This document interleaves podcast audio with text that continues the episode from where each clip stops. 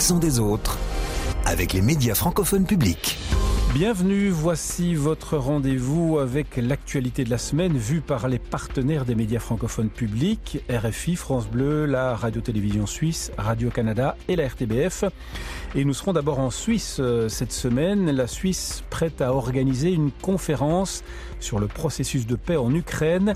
La présidente de la Confédération l'a annoncé aux côtés de Volodymyr Zelensky, euh, Pierre Chauffa. Et ce, lors d'une visite officielle à Berne lundi, mais tout reste à construire avec la pierre d'achoppement du rôle de la Russie dans ce processus de paix. Au Canada, il va être question des dernières vacances du Premier ministre Justin Trudeau, des vacances chez des amis en Jamaïque, et ça lui cause bien des soucis depuis son retour, Mélanie Wood.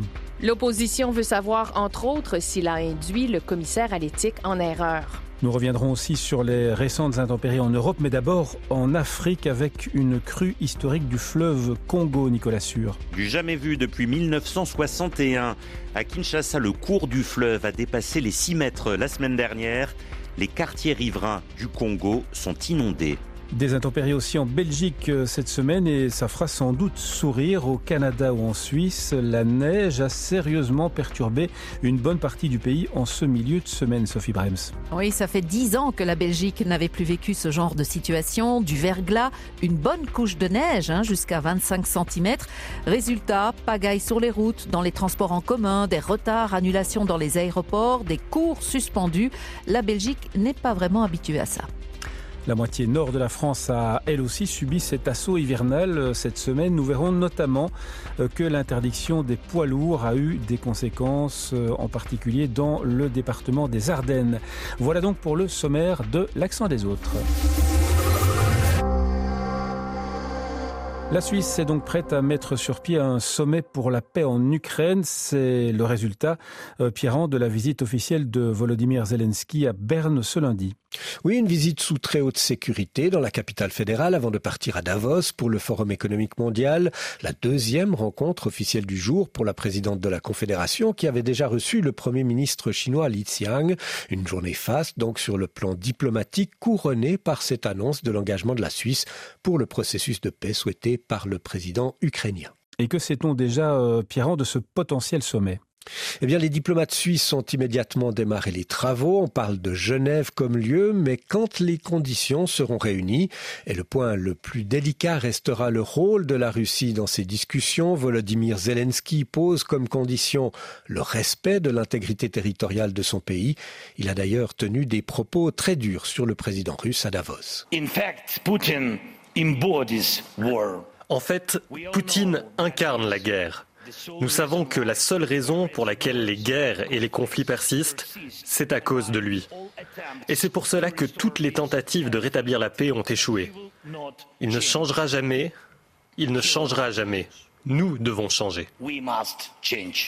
Or, pour notre ministre des Affaires étrangères, Ignacio Cassis, ce processus de paix ne pourra pas aboutir sans l'implication de Moscou. Je crois qu'il est illusoire de penser à une conférence de paix, sachant que les armes qui parlent, c'est les armes russes, et donc c'est les Russes qui doivent aussi avoir leur mot à dire. Et ce sera donc un rôle clé pour les diplomates suisses. Notre ambassade à Moscou est toujours ouverte, nos diplomates se rencontrent régulièrement et on va utiliser ces contacts pour explorer la meilleure manière de procéder sur ce chemin. Et puis, grâce aux relations renouées lundi avec la Chine, Ignatius Cassis devrait se rendre à Pékin prochainement, un acteur qu'il serait évidemment précieux d'impliquer dans ce processus de paix. Ce sont des vacances dont on parle beaucoup au Canada, les récentes vacances en Jamaïque de Justin Trudeau, le Premier ministre. Euh, ce congé, lors des fêtes de fin d'année, alimente les discussions depuis son retour. Le Premier ministre a séjourné sans frais dans un hôtel de luxe en Jamaïque, donc, et ça soulève des questions éthiques selon euh, l'opposition.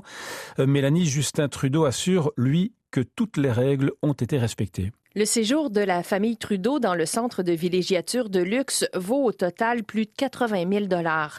Mais le premier ministre n'a rien payé parce que la propriété appartient à un ami. Et selon Justin Trudeau, c'est tout à fait normal. Comme énormément de familles canadiennes, on est allé rester chez des amis pour les vacances de Noël. Toutes les règles ont été suivies.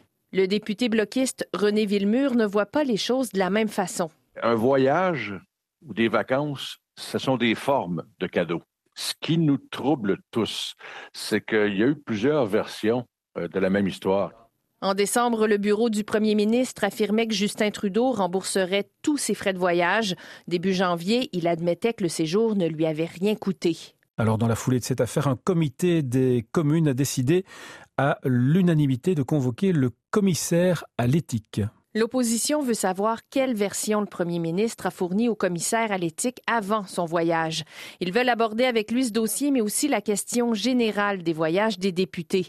Ce qu'il faut savoir, c'est que la loi sur les conflits d'intérêts permet aux politiciens d'accepter des cadeaux et d'autres avantages, mais uniquement de la part de parents ou d'amis de la famille avec lesquels ils entretiennent des liens étroits, bien documentés. Mélanie Houd pour Radio-Canada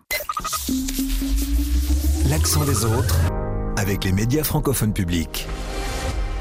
43 000 maisons détruites, 300 morts au moins, c'est le bilan très lourd des inondations qui frappent 14 provinces de la République démocratique du Congo, euh, traversées, euh, Nicolas, par le fleuve Congo. Oui, la montée des eaux a quasiment atteint le record de 1961. Et si elles ont commencé à baisser dans certains endroits depuis une semaine, la situation reste critique dans certains quartiers de Kinshasa, la capitale, où s'est rendu le correspondant de RFI, Patient Ligodi. Kingaboa, le quartier de pêcheurs. Depuis son balcon, Kofi observe les ravages provoqués par la montée des eaux du fleuve. Le quartier a été créé en 1974. Nous connaissons, n'est-ce pas, l'inondation. Mais jamais ça n'a atteint eh, ce niveau. Jamais du tout. La maison de Kofi se trouve à l'entrée de la prestigieuse concession nommée Cité du Fleuve. L'accès à ces luxueuses villas se fait désormais grâce à des pirogues. Ici, des véhicules sont submergés par les eaux et certains résidents ont abandonné le quartier. À quelques kilomètres à l'ouest, dans la commune de Barumbu, la situation est bien pire. L'urbanisation anarchique a aggravé les inondations. Plusieurs avenues sont sous l'eau, dont Isoke, où habite Sephora. De nombreux habitants ont déserté notre avenue. Regardez là-bas, un grand nombre de personnes ont déménagé. Chaque jour, des résidents quittent cette zone. Il y a déjà une prolifération importante de moustiques. La malaria nous menace. Les eaux du fleuve se mêlent à celles des égouts et des caniveaux, générant des odeurs insupportables. Certains d'entre nous souffrent déjà de maux de ventre. La situation est critique. L'OMS apporte son soutien aux autorités dans les évaluations rapides des dégâts pour notamment prévenir la naissance d'épidémies. Le reportage de Passion Ligodi à Kinshasa pour RFI. Euh, les inondations touchent euh, la République démocratique du Congo, donc, mais aussi le Congo-Brazzaville sur l'autre rive du fleuve. Une situation bien moins dramatique en Europe et elle fera sans doute sourire au Canada et en Suisse. La Belgique aura été bien perturbée en ce milieu de semaine en raison de la neige et du verglas, Sophie plus de dix ans que la Belgique n'avait plus connu ça. C'est surtout le sud et l'est du pays qui ont été touchés, avec quasi 25 cm de neige. Mais Bruxelles n'a pas été épargnée. Alors c'est vrai que nous ne sommes pas habitués à ces conditions météo. Malgré les épandages, la situation a été délicate sur les routes. 1500 km de bouchons mercredi soir. Il faut savoir que les pneus hiver ne sont pas obligatoires en Belgique. Et pour ce dépanneur, ils sont pourtant bien utiles. Quand il y a de la neige comme ça, c'est vraiment des accidents, des, véhicules qui ne montent pas euh, dans, les côtes, malheureusement, parce qu'ils n'ont pas de pneus adaptés. Les pneus hiver, ça sert. Voilà, il faut y penser. Pas quand il y a de la neige, mais avant. Voilà, des voitures qui patinent et des transports en commun, Sophie, sérieusement perturbés. Ah oui, des bus contraints de rentrer au dépôt, des trains, des avions en retard ou annulés, des poids lourds obligés de s'arrêter pendant plusieurs heures aussi le long des autoroutes, et puis certaines écoles et même certains commerces qui ont tout simplement décidé de fermer leurs portes dans le sud du pays. Il y a un verglas vraiment constant et évidemment sur les, les, rues ici sur Bastogne, évidemment sur les autoroutes. Donc on a fait un choix, c'est la première fois depuis 30 ans que nous avons pris la décision de fermer euh, le magasin pour le personnel, pour tout le monde. Le bon côté des choses tout de même, c'est que, évidemment, les pistes de ski, il y en a en Belgique, ont ouvert dans l'est du pays. Le verglas et la neige qui ont aussi touché la moitié nord de la France, les Ardennes et la Marne notamment, deux départements placés en vigilance orange pendant un petit moment, une mesure synonyme de restriction euh, de circulation notamment pour les poids lourds. La circulation des transports scolaires et des lignes de bus interurbaines a aussi été interdite dans les Ardennes sur décision du préfet. Les camions de plus de 7 tonnes et demie étaient également concernés. Au total, 115 policiers et gendarmes ont été déployés dans les Ardennes pour faire respecter cette interdiction. Alexandre Blanc. Quand les gendarmes l'ont arrêté au petit matin, Denis, qui ramène jusqu'en Belgique des enfants de retour d'une classe de neige en Savoie, roulait depuis toute la nuit. Les arrêtés préfectoraux sont tombés à 22h, mais nous on est parti euh, à 19h, donc euh, sur la route, nous après, bon, on n'a pas, les, pas les infos. David, lui, n'avait plus que 10 km à faire lorsque les gendarmes lui ont demandé de s'arrêter à l'air de repos voinique. La gendarmerie euh, m'a bloqué et depuis, bah, je regarde des vidéos sur mon téléphone, des films, etc. Mais ça passe le temps, mais jusqu'à un temps, quoi. Au bout d'un moment, on s'ennuie quand même, quoi. Je comprends bien, mais le temps actuel, enfin, on peut, on peut euh, quand même rouler, quoi, avec le temps là. Je comprends pas pourquoi ils nous, ils nous bloquent encore, quoi. Au fil de la journée, la situation s'améliore un peu, mais les camions restent à l'arrêt. Gilles le prend avec philosophie. Mais il y a une station, il y a de quoi aller aux toilettes, il y a de quoi prendre la douche. Il n'y a pas de problème. J'ai l'ensemble qui s'est mis en travers tout à l'heure dans une cuvette. Et puis j'ai pas envie de faire des familles d'orphelins, quoi. J'ai dit, je m'arrête, c'est pas la peine. Euh, déjà, je, tiens à ma vie et je veux pas faire des orphelins. Reportage d'Alexandre Blanc pour France Bleu. Merci d'avoir été là pour ce rendez-vous des médias francophones publics.